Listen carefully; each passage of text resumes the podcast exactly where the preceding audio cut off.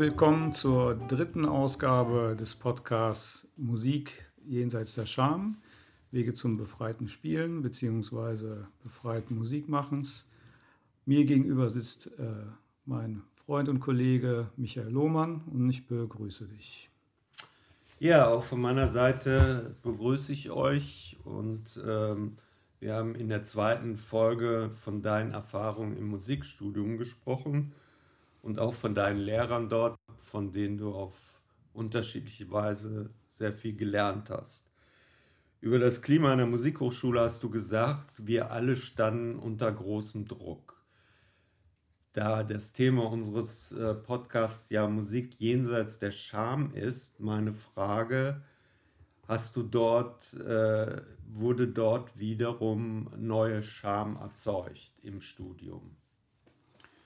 Ja, wir haben äh, darüber gesprochen, dass, es, dass ja auch Existenzängste im Raum stehen. Ne? Ob du es als Musiker schaffst, ob du gut genug sein wirst, ob du genug Zuhörer wie sagt man so schön, generieren kannst äh, und da und durch Verkäufe genug Geld verdienen kannst. Und es allein durch die Tatsache vielleicht es nicht zu schaffen, Geld genug zu verdienen, erlebe ich in Deutschland zumindest als schambehaftet. Ja, das äh, zumindest, wenn, wenn so ein Versuch scheitert. Da ticken wir zum Beispiel anders als die Amerikaner die sagen, egal, ich probiere es einfach und wenn es nicht klappt, probiere ich das, äh, probiere es auf eine andere Weise oder ich probiere das nächste. Na, da ist auch schon eine Menge Druck und halt auch die Angst vor der Scham, wenn das Projekt scheitert, wenn ich nicht erfolgreich genug bin. Na, das heißt, für mich ist immer äh, gekoppelt ähm, das äh, Erleben von, von Misserfolg mit Scham. Mhm. Weil, ne, wir haben vorhin auch darüber gesprochen, äh, ich habe das in Wikipedia nachgeguckt, was Scham heißt. Scham ha hat auch immer die Komponente, ausgegrenzt zu sein von, von einer Gruppe oder wenn man nicht mehr zugehörig ist. Und äh, wenn du bist dann halt einfach nicht mehr der Gruppe der Erfolgreichen zugehörig. Mhm. Und das ist äh, schon schambehaftet. Mhm. Aber es ist also in dem Sinne, äh, wenn der Erfolg ausbleibt, als solcher Scham, äh, dass die Situation äh, ist nicht die, dass du, was weiß ich, zum Beispiel von irgendeinem Professor da vorgeführt wirst oder vor Kollegen äh, ähm, gekränkt wirst, dass äh, also solche Aktionen stattfinden, die äh, im Unterricht zum Beispiel Scham erzeugen. Das ist schon passiert. Ne? Wenn zum Beispiel, äh, ich weiß nicht, ich glaube, ich habe das, weiß nicht, ob ich das erwähnt habe, schon, äh, da gab es ein, wurde ein Wettbewerb ausgeschrieben an der Hochschule und dann sagte mir mein Lehrer, ja, ist ja schon klar, wer das gewinnen wird. Aber er meinte damit nicht mich. Mhm. ja, das heißt, da, äh, das im Vorhinein so festzulegen und, äh, und auch den Fokus aufs Gewinnen zu richten, mhm. ist äh, einfach, geht wieder den Geist der Musik. Aber ist das tatsächlich so? Ist, gehört der Wettbewerb nicht immer eigentlich zu, zur Musik dazu? Also wir hatten jetzt ja gerade das Beethoven-Jahr und ich habe da gelesen, wie in Wien die äh, Pianisten-Virtuosen, zu denen eben Beethoven gehörte, sich also wilde Kämpfe untereinander lieferten. Und äh, du sagtest ja selber auch bei der Aufnahmeprüfung, du, dass du happy warst, das im ersten Durchlauf geschafft äh, zu haben. Und äh, du hattest sogar ein gutes Ranking. Also das heißt, das hat dir dann ja auch Selbstbewusstsein gegeben. Ja. Ist es nicht auch wichtig, äh, eine Einschätzung zu bekommen, wie gut bin ich denn wirklich von außen?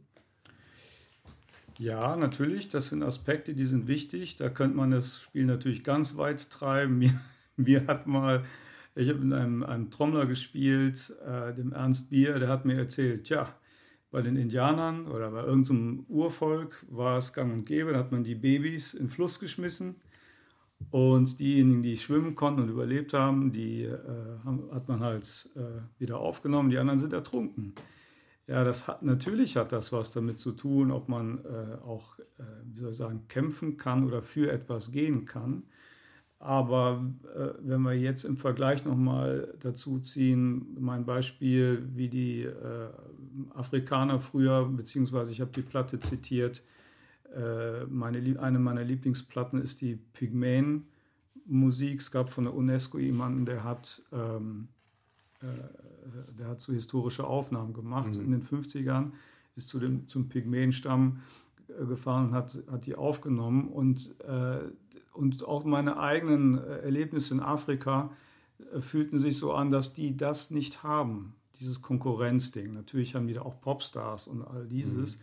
Aber sag ich mal, wenn man gemeinsam trommelt, dann habe ich nicht gespürt, dass es dieses Naserümpfen gibt, so, ach, äh, du kannst das nicht so gut oder, oder da hast du dich vertan. Und das ist eine westliche Eigenschaft. Und ich weiß nicht, wann das ins Spiel gekommen ist, aber meiner Meinung nach gehört das per se nicht dazu. Es gibt ja übrigens auch eine Phase, wo es, wo es äh, Kämpfe gab oder Auseinandersetzungen gab zwischen, äh, in, in, innerhalb der klassischen Musik. Ne? Es mhm. gab damals die Anhänger von Brahms und die Anhänger von Liszt. Mhm. Ja, weil uns, äh, es gab, gibt einen Typen namens äh, Eduard Hanslick, ich weiß den Vornamen nicht mehr, aber Hanslick heißt er und der hat ein Buch geschrieben vom musikalisch Schönen.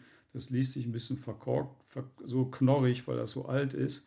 Aber es gab immer die Auseinandersetzung in Virtuosität versus ähm, musikalischer Intensität, sage ich mal, mhm. ne? oder Schönheit. Was heißt mhm. das? Das eine ist es ein, ein zur Schaustellen von Potenz, was meiner Meinung nach auch ein Ausdruck von Kompensation von Scham ist. Ne? Das heißt, ich will mich bloß nicht beschämt zeigen oder beschämt fühlen. Deshalb äh, zeige ich alles, was ich habe und schaue, dass ich wie ein Bodybuilder noch mehr virtuose Muskeln aufbaue, um Leute zu beeindrucken. Ja, und das heißt, äh, dass die Scham äh, initiiert, dass der Musiker, Musiker, äh, dass der Musiker Zuhörer beeindrucken will und nicht berühren. Ja, Schamfreiheit erlaubt es, verletzbar zu sein. Nebenbei, es gibt ein ganz tolles ähm, Buch von Brené Brown, ähm, ich muss das nochmal nachgucken, Verletzbarkeit macht stark oder sowas in der Art. Ähm, und wenn man riskiert, verletzbar zu sein und sich der Scham stellt, dann habe ich immer wieder die er Erlebnisse gemacht, dass andere Kräfte in der Musik zutage treten. Ähm, ja, sagen wir mal ganz doof, Herzensenergien, ja, wenn das nicht zu schwülstig ist für unsere Zuhörer. Und ähm, und da werde ich berührt. Und das erlebe und das finde ich ist das äh, zentrale Element in der Musik. Ich will nicht beeindruckt werden. Es ist mal ganz nett zu gucken, boah, was kann derjenige, aber es interessiert mich letztendlich nicht. Ne? Und es ist ich, äh, Zeit, Lebens, meines Musikerdaseins fechte ich diesen Kampf in mir aus, dass es diese Seite immer noch gibt, die sagt so, ja, jetzt zeig mal, was du kannst, was du drauf hast und versus, nee, was, was für Töne möchten denn vom Herzen her gespielt werden. Ne? Aber jetzt nochmal konkret, äh, in, in der Musikhochschule fängt es ja im Grunde genommen mit Wettbewerb schon bei der Aufnahmeprüfung an. Das ist ja auch schon ein Wettbewerb. Äh, findest du das sinnvoll oder nicht? Ähm, ja, also eigentlich vom, vom Herzen her bin ich mit Joseph Beuys, der gesagt hat, es kann jeder studieren kommen. Ja, wieso sollte jemand nicht das Recht haben, wenn er, wenn er Musik liebt, sich damit zu beschäftigen und seine Fähigkeiten dazu erweitern? Ja, es ist einfach eine ökonomische Sache, dass du die rauspickst, wo du sagst, ich kann mir vorstellen, mit denen am äh, besten zu arbeiten. Und nebenbei bemerkt, ich picke auch meistens die raus, die, die mich musikalisch äh, am meisten berühren und ansprechen und nicht die, die mich beeindrucken. Mhm. Ja, das ist schon auch ein Faktor in der, in der Aufnahmeprüfung. Das machen sich viele auch nicht klar. Aber ich bin, äh, ich bin nicht der Meinung, dass das bei der Aufnahmeprüfung nur äh, passiert. Da kommt es natürlich, äh, da, da ähm, wird es auf die Spitze getrieben. Aber wenn du äh, traditionell einfach einen Instrumentalunterricht nimmst als Kind und äh, der Klavierlehrer oder der Instrumentallehrer ist nicht zufrieden und sagt das Mami und Papi und Mami und Papi sind dann nicht zufrieden und sagen dann, ja, da muss aber mehr üben. Da fängt die Schamspirale an, einfach nicht gut genug zu sein in dem ganzen Ding. Ja, und äh, wie gesagt, das, das, letztendlich, ich erlebe es ja selber als Klavierlehrer. Ich habe ganz, ganz lange an Musikschulen unterrichtet und ganz lange auch Kinder unterrichtet. Und das Nervigste bei der ganzen Sache waren wirklich die Eltern. es war wirklich so richtig furchtbar, ne? weil das hat die überhaupt nicht interessiert, ob die, äh, wie die Beziehung der Kinder zur Musik ist, wie lebendig die beim Spielen sind. Die wollten nur hören, haben die Fortschritte gemacht oder nicht. Mhm. Ganz mhm. knallhart. Ne? So ist ja auch unser Schulsystem aufgebaut.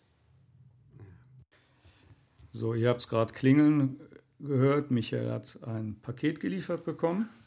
Ich war stehen geblieben, dabei über meine Erfahrungen zu berichten, wie die Eltern auf die äh, Kinder reagieren, dass denen letztendlich die Beziehung zur Musik nicht so wichtig ist, sondern das Fortkommen innerhalb dieser Disziplin. Das heißt, letztendlich ist der Instrumentalunterricht wieder ein, ein weiteres Fach, wie das, was du in der Schule hast. Und da ist es wiederum nicht wichtig, welche lebendige Beziehung hast du zur Materie, sondern wie groß ist dein Fortschritt. Und meiner Meinung nach ist das Schulsystem per se auch schon auf äh, Scham aufgebaut. Wenn du, wenn du in der Klasse an der Tafel stehst und äh, weißt die Antwort nicht, ja, dann, dann was passiert dann in einem? Weil die Angst, dumm dazustehen, ist groß. Und das ist nochmal von der Warte aus des Nervensystems, finde ich das sehr wichtig. Ähm, ich sage nochmal, Nervensystem meine ich in dem Sinne nochmal, damit die Zuhörer sich und Zuhörerinnen sich an, das, an, das, an den Begriff äh, gewöhnen können. Es ist ein, eine Art von, von, dass man in Kontakt kommt oder wahrnehmen kann, wie ist der Angstpegel, wie ist das Wohlbefinden im Körper und in, im Geiste äh, und wie komme ich da vielleicht eventuell raus. Was jedenfalls passiert ist, äh, was passiert, wenn wir vor der, äh, vor der, Tafel stehen und Angst haben, dumm dazustehen, greift das Hirn auf den Notfallmodus zu. Da werden andere Hirnregionen angesprochen, gerne auch das äh, Reptiliengehirn. Der äh, Körper wird quasi abgeklemmt. Ja, das heißt, ähm, ich versuche die Antwort rein aus dem Intellekt herauszufällen. Das heißt, äh, in, meiner Ausbildung, wo ich, die ich schon angesprochen habe, im Somatic Experience, haben wir darüber gesprochen, dass ein aktiviertes Nervensystem, also übersetzt heißt das, wenn man in Panik ist oder in Angst, äh, schaltet das ganze System auf Kontraktion und was passiert ist, dass die Sicht, die Wahrnehmung wird eng. Ja, das heißt, wenn ich zum Beispiel im, im, im Blickkreis, im Blick habe, 180 äh, Grad kann ich wahrnehmen, sind es auf einmal vielleicht nur noch 40 Grad, die ich im, im Blick haben kann. Und das heißt, genauso ähm, äh, passiert das Gleiche auch äh, mit, dem, mit dem Wissen. Mir fällt auf einmal weniger ein. Das Wissen, was ich im Unterbewusstsein habe, kann ich nach oben kommen, weil der Kanal abgeklemmt ist. Und das ist existenziell beim Musikmachen, weil das ist die Quelle vom Musikmachen, dass das aus dem Unterbewusstsein hochkommen kann, dass das Herz sich sicher fühlt, dass wir da äh, im Kontakt äh, mit der Musik äh, sind, angstfrei. Und angstfrei können wir nur sein, wenn wir nicht beschämt sind. Also meiner Meinung nach ist, äh, wenn wir radikal ansetzen wollten, dann müssen wir das Schulsystem radikal ändern. Dass die Benotung muss aufhören, beziehungsweise die Verknüpfung von Liebe und Noten muss aufhören. Ja. Aber würden dann nicht auch äh, Illusionen geschaffen? Denn ich meine, gut, dann hast du vielleicht in der Schule die äh, Noten aufgelöst, äh, aber später im Berufsleben wirst du immer bewertet. Du bewirbst dich irgendwo, wirst genommen oder nicht genommen. Das ist äh, noch viel härter. Also das heißt, äh, gerade auch als Musiker, äh, du, du bewirbst dich um einen Job und äh, mit 40 anderen und du bist eben nicht der Glückliche, der die Stelle bekommt, sondern irgendjemand anderen. Äh, das heißt also, du musst ja auch darauf vorbereitet werden, äh, das du äh, einstecken kannst, oder? Musst du das nicht lernen? In der Welt, wie sie tickt, ja, aber meiner Meinung nach tickt die Welt krank, ne, weil es, äh, wenn es nach diesen Kriterien geht. Wie gesagt, ne, äh, ähm, wir haben ein, ein unglaublich unfreundliches Musikklima. Wie ich schon, wie ich schon gesagt habe, die Leute, die beurteilen dich als Musiker oder mich als Pianist, wie schnell kann ich die Tasten rauf und runter spielen. Ja, wenn die merken, boah, der hat aber, da weiß der Kuckuck was äh, drauf, dann, dann fällt die Kinnlade runter, boah, der spielt aber toll. Das ist das, wenn, wenn so, sag ich mal, äh, Lieselotte und Hänschen Müller aus dem Dorf, die dann abends gerne mal irgendwie keine Ahnung, RTL gucken, wie die Musik beurteilen. Ne? Das ist das, wie es, wie es generell äh, läuft, meiner Meinung nach. Und ähm, innerhalb dessen, wie, wie die Welt tickt und wie du sagst, wie die Berufssituation tickt und wenn du dich irgendwo bewerben musst, wenn du es schaffen musst, irgendwo einen Job zu bekommen, dann musst du natürlich äh, resilient sein gegen diese Angst und Schamgefühle und, das, äh, und diese ähm, dafür mache ich ja zum Beispiel diese Übung, die immer am Anschluss eines Podcasts geben. Das heißt, du kannst dein Nervensystem so stabil machen oder dass es so gewöhnt an die Regulierung ist, dass dich solche Erlebnisse, dass da irgendwelche komischen Leute sitzen, die jetzt über dein berufliches Fortkommen bestimmen, dass dich das nicht mehr raushaut. Ne? Also ich habe unmögliche Situationen erlebt in Aufnahmeprüfungen, unmögliche Situationen, keine Ahnung, wenn ich mich, mit Radioredakteuren unterhalten habe, glaubst du gar nicht, was da alles passiert ist. Sag doch mal ein konkretes Beispiel. Ach, da habe ich hier bei einem angerufen, habe gesagt, ob ich mal eine Produktion machen könnte bei denen. Und dann sagt er, ja, mir gefällt das aber nicht so gut, mir macht das, mir gefällt das aber besser, wie dein Kollege XY das gemacht hat. Der oh. macht tolle Musik. Das ist unverschämt. Ich gehe auch nicht zu ihm hin und sage hier, dein Kollege vom vom Sender so und so, der macht aber mhm. viel bessere Sendungen als mhm. du. Das heißt, als, als Musiker bist du gewissermaßen von, dem, äh, von den Mächtigeren zum Freischuss abgegeben und das nutzen die teilweise auch richtig aus. Es gibt ein paar ganz tolle, mit denen ich auch sehr befreundet bin und ich sehr wertschätze, aber es sind alles Leute, die nicht diesen Kampf mitmachen von ich bin äh, vorneweg irgendwie in der Musik mit dabei, durch irgendwas Spezielles, Tolles, äh, sondern wo die berührbar sind.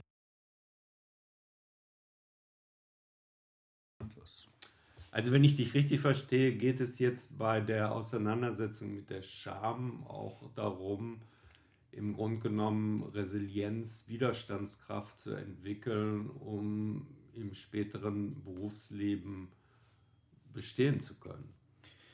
Ja, ähm, das ja, aber wirklich mit der Prämisse zu sagen, dass das Berufsleben oder unsere Berufswelt und die Musikwelt, wie sie ist, nicht gesund ist und wie wir es schaffen können, innerhalb dieser äh, verletzenden Muster, die oder verletzenden Energien, die im Raum stehen, wir es schaffen können, noch verletzbar und berührbar zu sein innerhalb dieses Kontextes, sodass es, äh, wenn es viele machen, dass das Feld wächst und dass es immer leichter und einfacher wird, dass man einfach aus der Berührtheit, aus der Offenheit heraus Musik macht und nicht aus dem Kalkül etwas zu erreichen, um zu bestehen.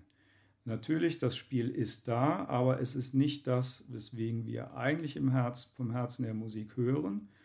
Ähm, sondern wir wollen letztendlich, dass es was mit uns macht. Und beeindruckt werden ist quasi so eine vordergründige Geschichte.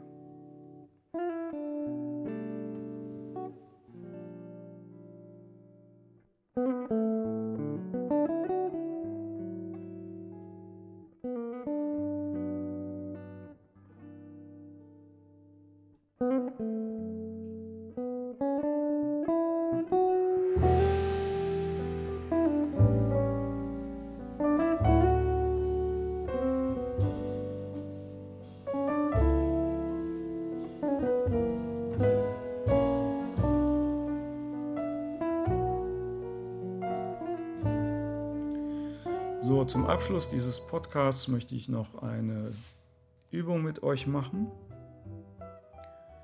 Und zwar, anschließ, und zwar im Anschluss an die Übung, die ich im letzten Podcast gemacht habe, wo ich wo euch angeleitet habe, habe, euch in eine Situation zu begeben, in der ihr euch sicher gefühlt habt, möchte ich, dass ihr jetzt mal sammelt, was hat euch alles unterstützt beim Musikmachen. Ja, wenn wir das von der Nervensystemebene aus sehen, was hat euch geholfen, dass euer Nervensystem beim Musikmachen reguliert geblieben ist oder reguliert wurde. Ja, vielleicht habt ihr Musiklehrer gehabt, zu dem ihr großes Vertrauen hattet. Ich hatte einen an der Schule, der hat mich tatsächlich sehr, sehr unterstützt, der an mich geglaubt hat. Vielleicht ist es ein Musiklehrer, eine Gesangslehrerin, Gesangslehrer. Vielleicht ist es ein Freund,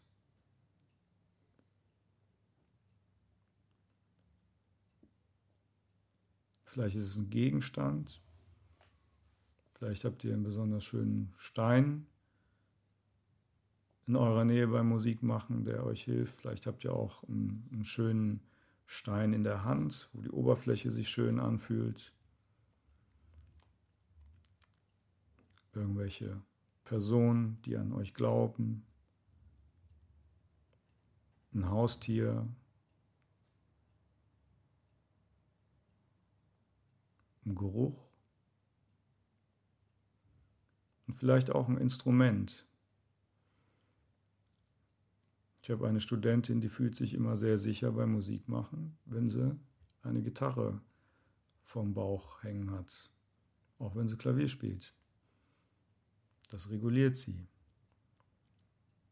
Und dass ihr euch in der Zeit bis zum nächsten Podcast mal Gedanken macht, was hat mich alles reguliert. Gab es Verbündete und macht eine Liste. Das können Kleinigkeiten sein. Haltet für die, haltet, äh, für die Kleinigkeiten Ausschau. Ihr müsst jetzt nicht in die totale Entspannung unbedingt gekommen sein, aber vielleicht hat es irgendwas geschafft, dass es ein bisschen ruhiger wurde.